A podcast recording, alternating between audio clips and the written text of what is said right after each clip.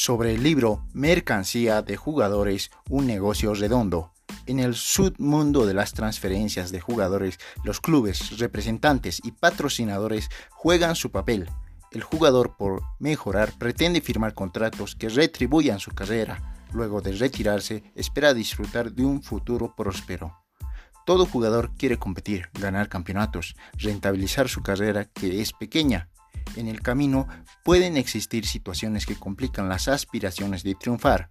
Otros jugadores quieren y deciden jugar y recorrer países donde abundan el dinero, el nivel de la competencia pasa a un segundo o tercer plano.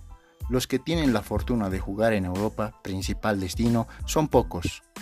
Este libro describe las transferencias de jugadores de un club a otro en el submundo del fútbol.